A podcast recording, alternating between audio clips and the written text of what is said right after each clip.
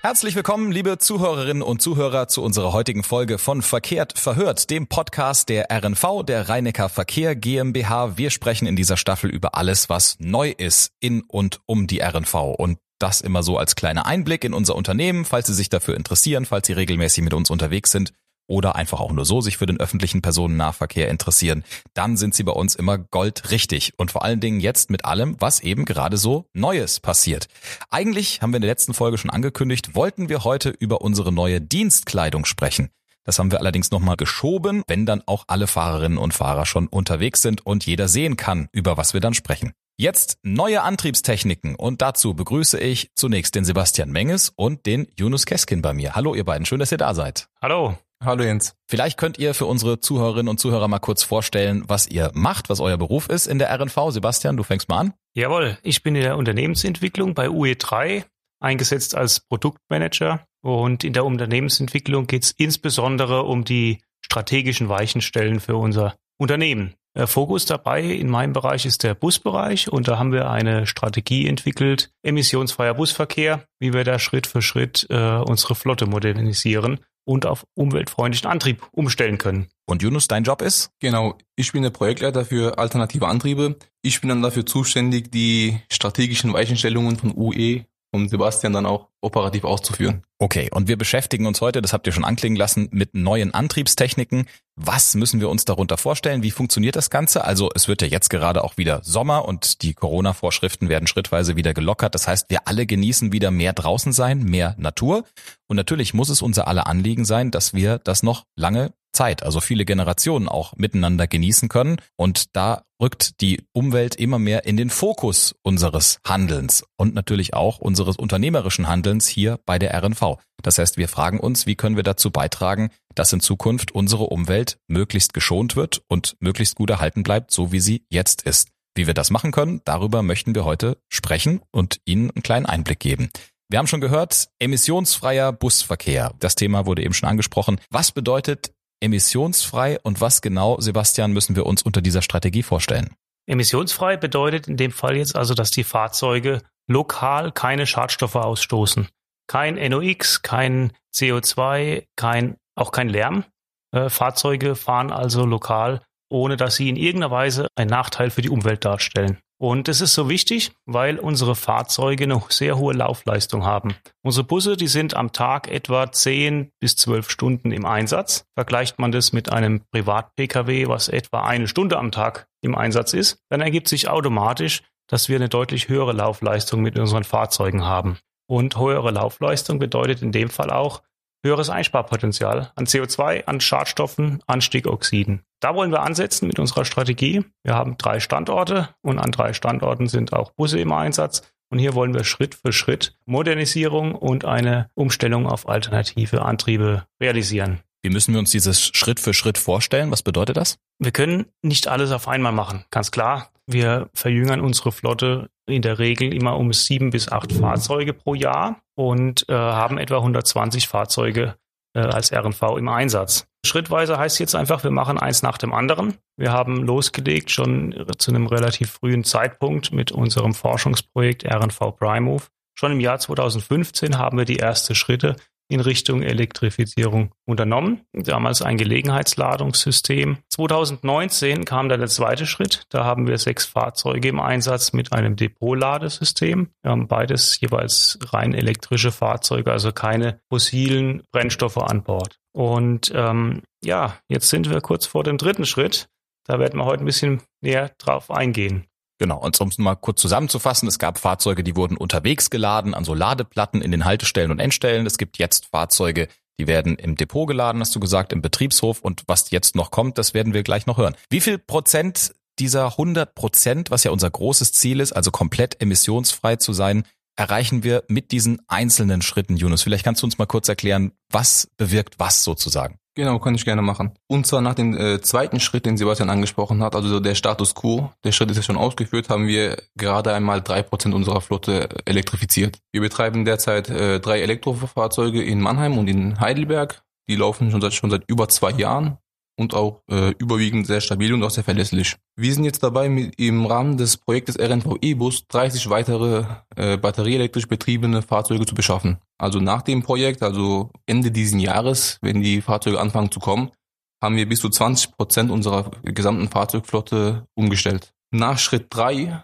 was viel mit Brennstoffzellentechnologie zu tun hat, werden wir bis zu 61 Prozent unserer gesamten Flotte umgestellt haben, was schon ein äh, beachtlicher Anteil ist. Und dann haben wir noch bis zum Jahr 2032 Zeit, die restlichen Fahrzeuge auch noch umzustellen. Also wir haben jetzt schon gelernt, das geschieht nicht von heute auf morgen, das dauert ein paar Jahre, ne? 2032 hast du jetzt gesagt, also zwei Drittel, das ist aber dann schon ordentlich. Also wenn wir sehen, dass wir jetzt gerade bei drei Prozent sind, ist das in den nächsten zehn Jahren schon noch eine kräftige Entwicklung.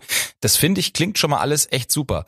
Jetzt führt dieser Wechsel von klassischen Dieselbussen, so wie man sie kennt, zu batterieelektrischen oder Brennstoffzellenbussen auch zu einem erhöhten Investitionsbedarf. Also da muss ja Geld für irgendwie herkommen. Wie finanziert sich sowas, Sebastian? Wo nimmt man das Geld dafür her? Das ist richtig. Ähm, letztendlich, äh, egal ob der Bus jetzt mit einem batterieelektrischen Antrieb betrieben wird oder mit einer Brennstoffzelle, es entstehen immer mehr Kosten, insbesondere bei der Anschaffung. Dieselbusse sind sehr günstig im Vergleich mit den äh, alternativen Antriebsformen. Diese Mehrkosten wollen wir möglichst gut abfedern, versuchen jeden Schritt, den wir hier unternehmen, und auch schon unternommen haben, mit entsprechenden Förderprogrammen zu verknüpfen. Im ersten Förderprogramm oder im ersten Schritt hatten wir ein Forschungs- und Entwicklungsprojekt, haben wir Bundesmittel erhalten, einen Zuwendungsbescheid über 2,5 Millionen Euro. Und auch in allen weiteren Schritten sind wir immer stark daran interessiert, möglichst gute Verknüpfung von Förderprogrammen und eine möglichst hohe Fördersumme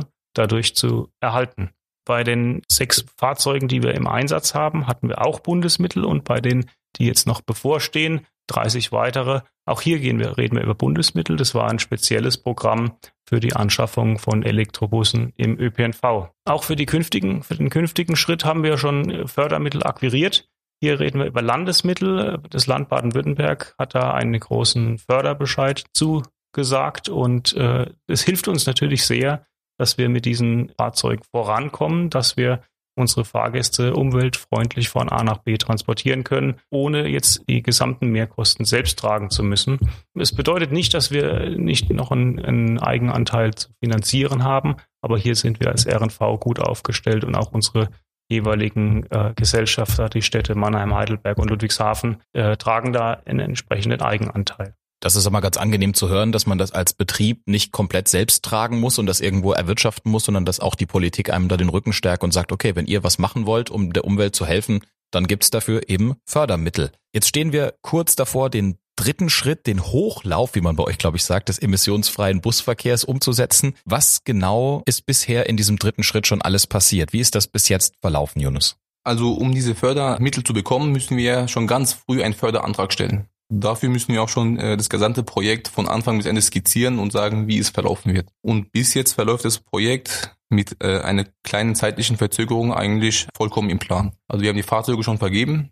Dieses Vergabeverfahren für die 30 Elektrofahrzeuge ist durch. EvoBus hat den Zuschlag bekommen. Die Ladeinfrastruktur ist auch vergeben. Wir sind jetzt dabei, die Ladeinfrastruktur aufzubauen. Ich komme auch gerade von einem Termin, wo wir nochmal die technischen Einzelheiten besprochen haben. Und die Werkstatt werden wir auch so weit aufrüsten, dass wir die Wartung und Instandhaltungsarbeiten weiterhin selber durchführen können. Da die ganzen Vergaben jetzt äh, durch sind, liegt der Ball überwiegend bei den Herstellern. Parallel machen wir uns intern jetzt auf, die operative Planung anzugehen. Wir haben schon die Umlaufplanungen für Mannheim und Ludwigshafen abgeschlossen. Wir wollten, dass die Fahrzeuge diesmal besonders in Mannheim im, im innerstädtischen Bereich unterwegs sind, damit wir auch eine gewisse Präsenz mit den Elektrofahrzeugen vorzeigen können. Wir haben uns dafür die Linien 60, 61, 63 und 65 ausgedacht, die überwiegend im innerstädtischen Bereich unterwegs sind, den Bahnhof sehr oft anfahren. Also werden wir, wird man dann ab nächstem Jahr sehr viele Elektrofahrzeuge auch in der Stadt sehen. Das gleiche gilt dann auch für Ludwigshafen. Des Weiteren sind wir auch dabei, im nächsten Schritt die Fahrer zu schulen, die Werkstatt nochmal äh, zu schulen und uns auf den Hochlauf vorzubereiten. Also nochmal kurz der Blick in die Vergangenheit. Wir haben jetzt Busse ausprobiert. Wir haben gesagt, okay, das ist das, was wir wollen, was wir brauchen. Wir haben jetzt neue Fahrzeuge nochmal in größerer Zahl bestellt, bereiten uns gerade darauf vor mit, wie du gesagt hast, Werkstätten, Infrastruktur in der Halle und so weiter, dass die auch geladen werden können, warten jetzt darauf, dass die Busse ankommen. Und dann geht's richtig los. Also wenn wir jetzt mal einen kurzen Blick in die Zukunft dieser Strategie werfen, Sebastian, was steht uns da noch alles in paar Jahren dann bevor? Ja, bisher waren alle Überlegungen, alle Schritte auf den Solobus bezogen, heißt auf das 12-Meter-Fahrzeug. Aber wir haben natürlich auch einige Gelenkbusse im Einsatz und auch die wollen wir elektrifizieren. Und da haben wir uns Gedanken gemacht, wie funktioniert das? Denn wenn wir uns den Dieselbus anschauen, da ist es auch schon so, dass der Gelenkbus etwa 35 Prozent mehr Energiebedarf hat gegenüber dem Solobus, also in dem Fall in Form von Diesel. Das ist beim Elektrobus nicht anders. Das Fahrzeug ist länger, das Fahrzeug ist schwerer, das Fahrzeug kann mehr Fahrgäste transportieren. Also entsteht hier auch ein höherer Energiebedarf gegenüber dem Solobus. Und da sehen wir eigentlich keinen Weg an dem Thema Wasserstoff vorbei. Wir wollen eine Verknüpfung, wir wollen ein batterieelektrisches Grundfahrzeug und auf diesem Grundfahrzeug äh, eine kleine Brennstoffzelle, die äh, die Reichweite verlängert. Ein sogenannter Range Extender Konzept. Heißt also, dass wir mit dem Fahrzeug noch deutlich länger kommen, obwohl es ein Gelenkbus ist mit einem höheren Energiebedarf. So viel zum Fahrzeug. Das bedeutet aber unweigerlich, dass dieses Fahrzeug auch die doppelte Infrastruktur benötigt. Also es muss sowohl elektrisch nachladen als auch mit Wasserstoff nachtanken. Ist natürlich ein Nachteil und der bedeutet für uns als Verkehrsbetrieb, wir müssen in beide Richtungen weiterdenken. Wir müssen weiterdenken in Richtung Wasserstofftankstelle. Bisher ist der Energieträger Wasserstoff für uns noch unbekannt. Als RNV hatten wir bisher damit noch keine Berührungspunkte, also ein neues Themengebiet. Und äh, auch müssen wir gucken, dass diese Fahrzeuge dann nochmal zusätzlich elektrisch nachladen können. In Mannheim haben wir es so vor, dass wir auf Erweiterungsflächen da entsprechende Wasserstoffinfrastruktur errichten. In Heidelberg ist es an dem bestehenden Standort nicht möglich. Da geht es so weit, dass wir sogar einen neuen Betriebshof bauen. Also speziell ein Betriebshof für alternative Antriebe im Busbereich. Man sieht also, es ist nicht damit getan, dass man einfach statt einem Dieselbus ein Elektro- oder ein Wasserstoff-Brennstoffzellenbus kauft. Da gibt es eine ganze Reihe an Konsequenzen, die daraus entstehen. Aber es macht auch Spaß, daran mitwirken zu können und die RNV in der Art und Weise weiterzuentwickeln. Und das ist gut, dass du das ansprichst. Man entwickelt sich und man möchte natürlich auch was ausprobieren und das bleibt nicht einfach dabei, dass man dann eben ein neues Fahrzeug in die Halle stellt, sondern es hat sehr weitreichende Auswirkungen, Jonas glaube, du kannst uns da auch noch ein bisschen was dazu erzählen. Mhm. Wir beschaffen jetzt auch mehr Fahrzeuge, also der 1 zu 1 Ersatz wird in der Zukunft nicht immer möglich sein, also dass wir einen Dieselbus abstellen und dafür jetzt ein batterieelektrisches Fahrzeug kaufen. Deswegen äh, müssen wir, wie auch schon Sebastian sagt, immer mehr auf Ausgleichsflächen oder auch auf äh, zusätzliche Flächen ausweichen. Also wir brauchen mehr Platz, die Betriebshöfe müssen sich vergrößern und wir müssen sogar neue bauen. Genau. Der Sebastian hat jetzt gerade den Betriebshof auf dem Wieblinger Weg angesprochen, den wir in Heidelberg bauen werden. Aber auch in Mannheim müssen wir perspektivisch weitere Flächen ausbauen, sodass wir genügend vorhalten können, um die Fahrzeuge abzustellen, zu laden und auch äh, instand zu halten natürlich. Jetzt ist ein Mensch, der mit dem Bus unterwegs ist und weiß, hey, das ist ein Elektrobus oder ein Brennstoffzellenbus, damit tue ich der Umwelt was Gutes, weil der hat insofern erstmal keine Abgase, der verursacht keine Emissionen in dem Sinne. Was merkt der Fahrgast denn ansonsten noch davon, dass er jetzt mit so einem Fahrzeug mit neuer Antriebstechnologie unterwegs ist? Also besonders merkt er natürlich, dass das Fahrzeug viel ruhiger unterwegs ist. Also die Vibrationen sind weg, die störenden Geräusche sind weg und das gilt nicht nur für den Fahrgast, sondern auch für die Anwohner. Man kann die Elektrobusse dann auch in Stadtgebieten einsetzen, auch nachts, wo sich die Anwohner von Dieselbussen gestört gefühlt hatten. Das liegt daran, dass der Motor anders gebaut ist, oder? Also, dass der Verbrennungsmotor gar nicht drin ist. Okay, also der Elektromotor arbeitet viel, viel leiser als der Verbrennungsmotor. Mhm. Noch irgendwas, was auffällt? Also weiterhin haben wir natürlich das Design viel moderner gestaltet. Das kommt natürlich auch von den Herstellern, dass die das auch viel äh, moderner vermarkten wollen. Und natürlich haben wir die Busse so beschriftet, dass es auch jeder dann am Ende sehen kann, dass es Elektrobusse sind. Okay das gute Gewissen fährt sozusagen mit. Und sie sind ein bisschen windschnittiger, glaube ich, habe ich immer schon beobachtet, aerodynamischer, wie man heute so schön sagt. Also es fällt auf, dass man mit einem Fahrzeug mit neuem Antrieb unterwegs ist. Jetzt sollen ja nicht nur die Busse elektrifiziert werden, sondern es gibt ja noch ein paar andere Fahrzeuge so auf dem Betriebshof der RNV, Dienst- und Sonderfahrzeuge. Kannst du uns da mal einen kurzen Überblick geben, Jonas? Wie viele sind das? Welche sind das? Ähm, ich glaube zum Beispiel auch, wir haben ja FIPS-Fahrzeuge, also für unsere Personenshuttles, ähm, die wir seit neuestem jetzt haben.